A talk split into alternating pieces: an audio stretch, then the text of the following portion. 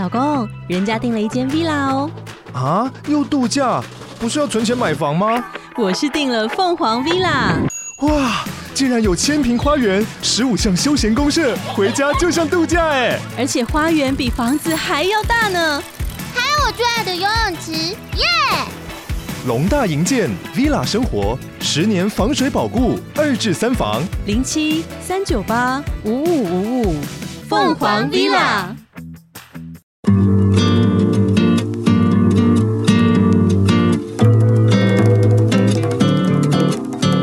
Hello，欢迎收听不负责星座教室，听完是要对自己的人生负责。我是小新哥哥。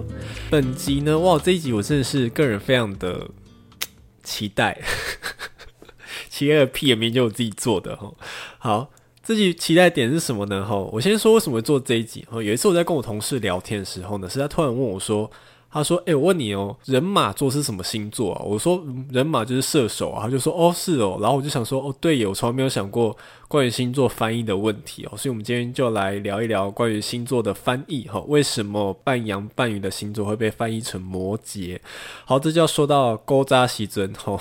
古代呢，夺古呢，哈，盘古开天嘛，没有啦。好，我们的星座呢，十二星座是在就是美索不达米亚平原这边巴比伦时期呢，慢慢的发展出来的。好，黄道十二个星座。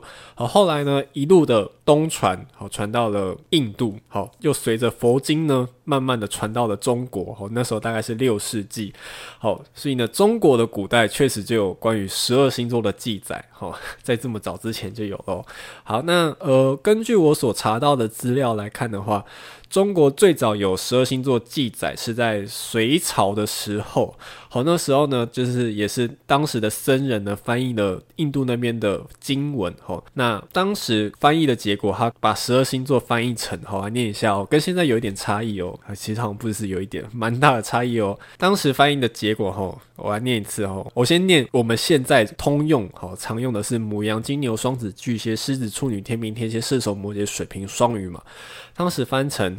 特羊、特牛、双鸟、蟹、狮子、天女、秤梁、蝎、射、摩羯、水气、天鱼。哈，虽然大家也是听得懂是什么星座，但是就是跟我们现在平常通用的不太一样。哈，其中呢，他还有特别提到说摩羯。哈。它是一个根据经文里的意思来说的话，摩羯是一个非常大条的鲸鱼，哈，就是海上那个小木偶的那个鲸鱼，那个鲸鱼海昂啦，吼的意思，吼，讲海昂大家听得懂吗？是台语的意思，吼，台语的鲸鱼就是海昂。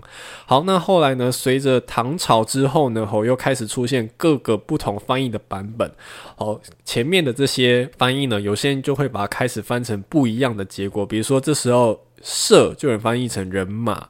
好，然后水气有人翻译成宝瓶，好，那双鸟有人翻译成阴阳，好，就是它到底是谁呢？就是双子座，双子座一开始被翻译成双鸟嘛，后来到唐朝有人翻译成阴阳，后，跟你讲，还有人翻译成淫，好，哪个淫呢？好，就是淫荡的淫，把旁边的水字边改成女字边，好，根据单字解释，它是通奸的意思，哦，可见双子座的讨人厌从唐朝时期就开始了，哈。到底得罪了谁？被翻译成通奸哈。好，那后来到了明代的时候呢，明朝呢，哈，根据《道藏》这本书呢，吼，里面关于星座的翻译就开始比较接近我们现在大家广为人知的。我来念一下哦。这个时期的翻译叫做白羊、金牛、阴阳、巨蟹、狮子、双女、天秤、天蝎、人马、摩羯、宝瓶、双鱼。好，就跟我们现在的通俗使用的已经算是蛮接近的了啦。好，那最后到了什么时候又开始有转变呢？好，好，到底什么时候呢？双子座才终于摆脱这些奇奇怪怪的名字，变成现在的双子。好，这就要说到康有为，就大概西元一八八五年的时候呢，当时二十七岁康有为写下了《诸天讲》这本书里面，他才把阴阳好改叫双子。好，因为他认为根据神话的内容来看的话呢，阴阳应该是。我们中华文化认为的阴阳比较像是一男一女，好，可是但根据双子座的神话呢，比较像是两个男生，好，所以他觉得翻译成双子会比较像一点，好，那这个时候也有翻译成，比如说把白羊翻译成母羊，好，为什么呢？好，因为日文的翻译，日文的汉字是写母羊，好，顺带一提，母羊的母呢，单字解释是什么意思呢？是公，好，boy 的男生的意思，哦，所以母羊其实是公羊，哦，不是母的，听起来像绕口令，对不对？哦，顺带一提，哦，金牛座在日语的汉字写法是母牛，好，对。但它其实是公牛哈，但是呃日文的汉字是写成母牛，哦这是我觉得很有趣的地方。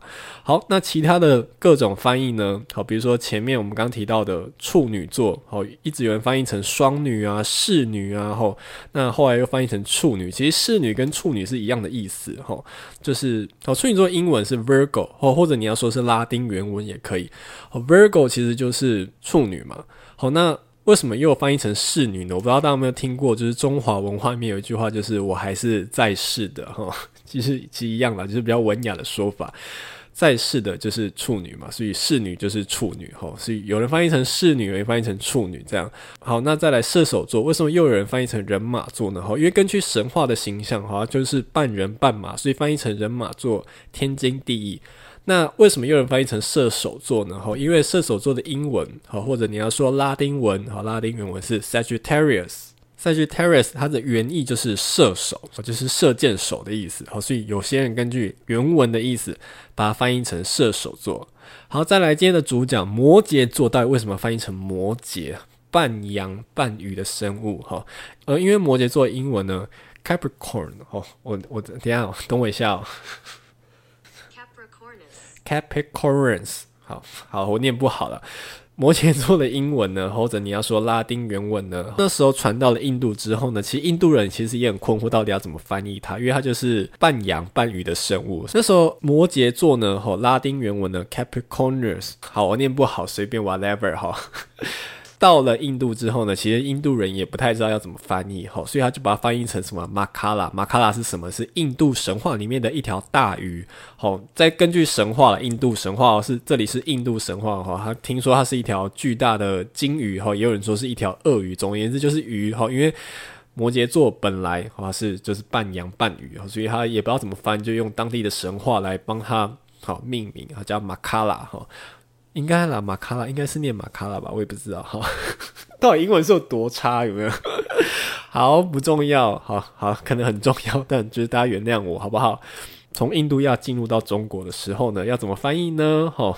不知道怎么翻嘛，哈，一样也是一条大鱼，哈，马卡拉到底翻译成什么？所以就直接用音译的，就像 chocolate 直接翻译成巧克力一样，马卡拉就被直接翻译成摩羯。所以摩羯的写法就是众说纷纭哦，有人写成这个魔，有人写成那个魔，有人写成红模仿的魔，有人写成魔鬼的魔，哈，劫也是，哈有人写成这个劫，有人写成那个劫，好，所以它是十二星座里面唯一用音译的方式翻译过来的，好，就是摩羯座。那比较有趣的事情是，目前我们写的摩羯座的羯啊，大部分都是用左边是羊的羊字边的那个羯，哈，因为这个羊字边的羯呢，它其实是呃中文的单字解释是阉割过的羊，好，所以它跟原本的神话的那个形象比较像，因为原本的神话是半羊半鱼的一个生物嘛，哦，所以摩羯虽然它是音译的，但是它又取其中这个有羊的意思的羯来做翻译的，哦，好，以上呢就是花一点时间小小的聊一下哦，十二星座的翻译，我个人觉得蛮有趣的，虽然好像呃没有提到太多跟占星学有关的内容，哦，不过我相信这一集应该也是大开眼界哈。但这一集的内容是我自己上网找了非常多资料而整理而来的，所以可能会有一些不对的地方，或者有一些有出入的，或者资讯不够完整的地方，也都欢迎大家留言给我，好不好？我其实对我已经尽我最大的可能去找到这些资料的。我希望如果有更完整资料，拜托大家传给我来，我真的很想看，好不好？好，以上就是今天内容。如果大家想要支持我节目的话，欢迎到资讯栏最下方有个赞助的连接，所有的收入的百分之三十都捐捐给台湾之星爱护动物协会。一起帮助流浪动物做节育。以上不负责任星座教室，听完是要对自己的人生负责。我们下周再见喽，拜拜。